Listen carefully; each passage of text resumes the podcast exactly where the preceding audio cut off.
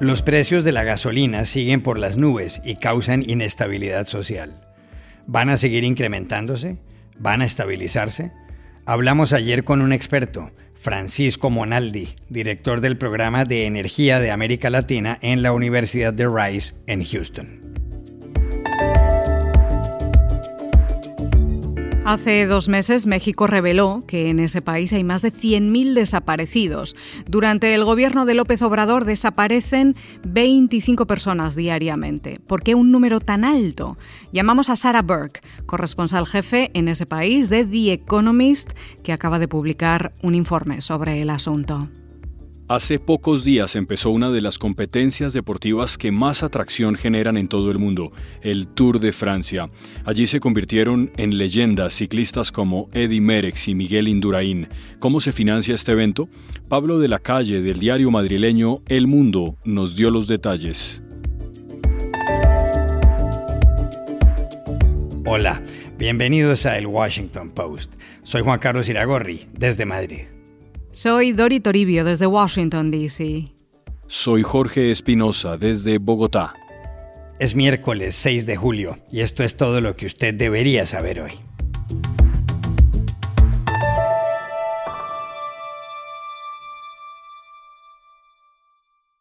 El aumento descomunal en los precios de la gasolina está afectando a todo el mundo y causando sobresaltos en distintos países. No se trata solamente de estadísticas económicas, sino de la alarmante situación de hombres y mujeres que lo están pasando realmente mal. En Ecuador acaba de haber un paro indígena en protesta por lo que valen los combustibles. Y en Nigeria, según dice The New York Times, las peluqueras y los peluqueros deben hacer su trabajo con la luz del teléfono móvil porque no encuentran gasolina para las plantas de energía. En Hong Kong, un galón de gasolina vale más de 10 dólares. En Nueva Zelanda, casi lo mismo. En Estados Unidos, el precio de los combustibles ha disparado la inflación, que en mayo fue del 8,6% con respecto al mismo mes de 2021, la más alta en cuatro décadas. La pregunta que se hacen en todas partes es ¿qué va a pasar con los precios de la gasolina? Para saberlo, llamamos ayer a Francisco Monaldi, director del programa de Energía de América Latina de la Universidad de Rice en Houston. Como siempre, predecir eh, el precio del petróleo y de la gasolina es muy difícil, eh, pero hay una serie de fuerzas que han llevado a que el precio se haya elevado a niveles históricos, eh, récord históricos en los últimos meses, que es la combinación de que venimos de una pandemia en que se cerró eh, capacidad de producción tanto de petróleo como de refinación. Se recuperó después la demanda rapidísimo y después tuvimos ahora un shock eh, de oferta por el tema de la guerra en Ucrania y el hecho de que las sanciones han hecho que una cantidad de barriles rusos eh, dejen de suplir al mercado y en particular Rusia es un proveedor importante de productos refinados. Para darte una idea, en el año 2020 eh, hasta eh, principios de este año se habían cerrado como 3.5 millones de barriles de capacidad de refinación en el mundo. Eso fue una combinación de lo que venía pasando en términos de la transición energética y las expectativas de reducción de la demanda eh, de petróleo, pero por supuesto también por la situación de la, de la pandemia llevó a esa salida de capacidad de refinación, parte importante en los Estados Unidos.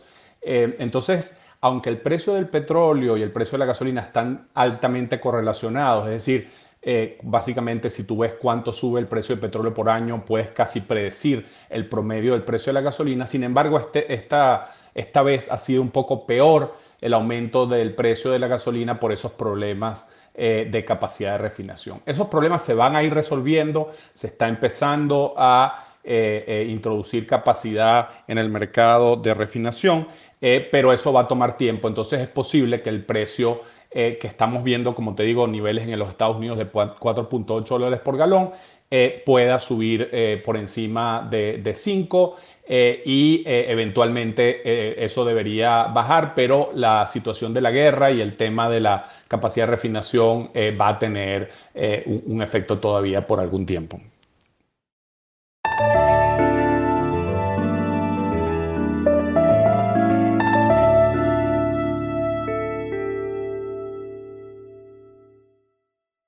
Esta semana la revista The Economist publicó un editorial titulado La vergüenza de México. El texto se refiere a lo que considera es el número asombroso de mexicanos que están desapareciendo.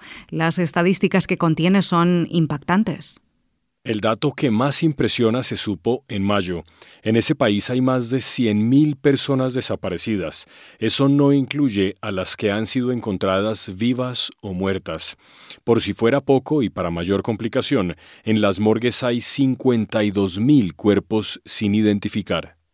Hace casi 16 años, cuando empezó el gobierno de Felipe Calderón, que luchó con los militares contra el narcotráfico, el fenómeno se agravó.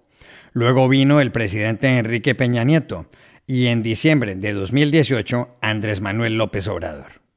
Desde que estaba en campaña, López Obrador dijo que había que cambiar la estrategia para combatir el delito. Incluso utilizó unas palabras que rimaban. Las recordó a finales de mayo mientras declaraba la continuidad de su política. Cuando yo dije abrazos, no balazos, se rieron, se burlaron, se burlaron. Lo siguen haciendo. Y puedo demostrar de que esto es lo mejor. Que lo otro no funciona. No funciona la ley del talión. No es el ojo por ojo, el diente por diente nos quedamos todos chimuelos y tuertos. Pero las cosas no parecen mejorar pese a que desde 2020 el gobierno destina 37 millones de dólares anuales a la Comisión Nacional de Búsqueda. Si en tiempos de Felipe Calderón había un desaparecido al día, ahora hay 25. 25. ¿Por qué ha habido un incremento tan pronunciado con López Obrador? Se lo preguntamos ayer a Sarah Burke, la corresponsal jefe de The Economist en México. Parte del aumento puede ser porque están contando mejor, pero es principalmente un síntoma del aumento y de la violencia y impunidad en México. Las desapariciones estallaron a partir de 2006, cuando el expresidente Felipe Calderón inició la guerra contra las drogas. Mató a los líderes de los grupos de crimen organizado, los grupos se multiplicaron y combatieron entre ellos.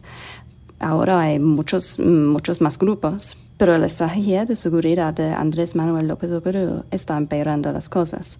En lugar de luchar contra los grupos, les permite más o menos ocuparse de sus asuntos, dándoles más poder. Además, la impunidad es generalizada. Cualquiera sabe que puede hacer lo que quiera, incluso desaparecer a alguien sin consecuencias. Vale la pena señalar que en los últimos años las autoridades han estado haciendo un poco más para reconocer y abordar el problema.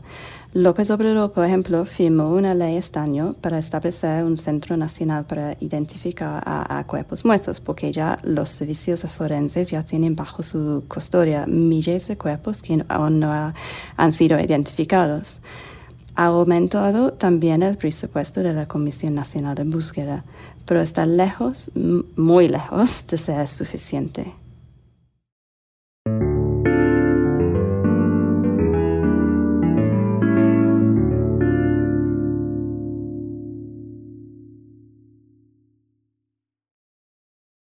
Hoy se cumple otra etapa de la competencia ciclística más importante del mundo, el Tour de France o la Vuelta a Francia.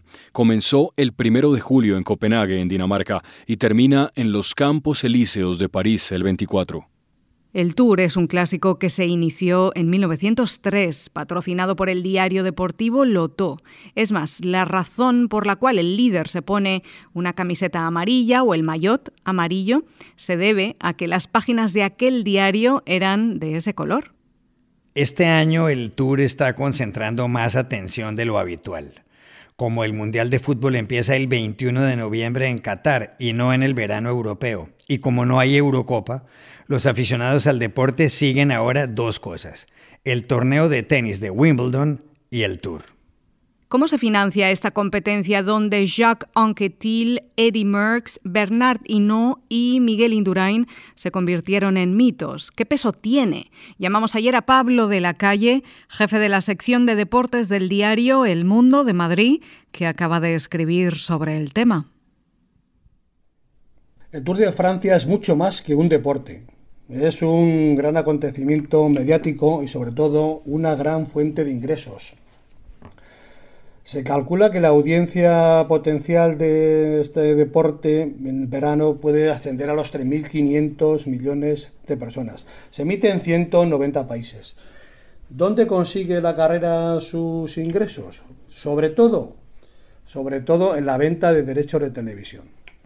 Si el presupuesto de la carrera asciende alrededor de, puede ser de unos 130 millones, la mitad de ello la mitad de ese dinero proviene de la, de la venta de los derechos las cadenas que emiten de la carrera. El 30% restante proviene de los patrocinadores y el 10% que falta son las ciudades que acogen la salida o la llegada de las etapas.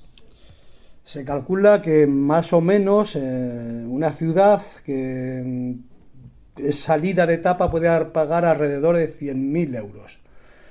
Eh, las ciudades que acoge la llegada, unos 650.000 euros.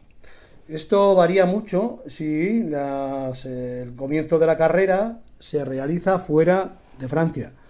Entonces las cantidades varían bastante, pero bueno, alrededor de, pueden ser de 6-8 millones de euros.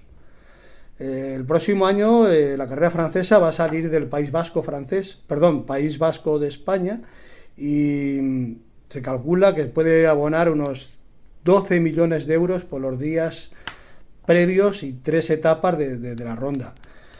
Eh, es importante recalcar que el deporte del ciclismo es, especial en cuanto a ingresos, porque la mayoría, por no decir la inmensa totalidad de, de deportes consiguen sus eh, fuentes de, financiación a través de, las taquillas, como sucede con el fútbol, eh, el baloncesto eh, X. ¿no? En, cambio, en el ciclismo no hay ingresos por taquilla, con lo cual se tienen que, tienen que buscar otras formas de financiación y sobre todo lo que mm, donde consiguen la mayoría de sus ingresos es a través de la publicidad.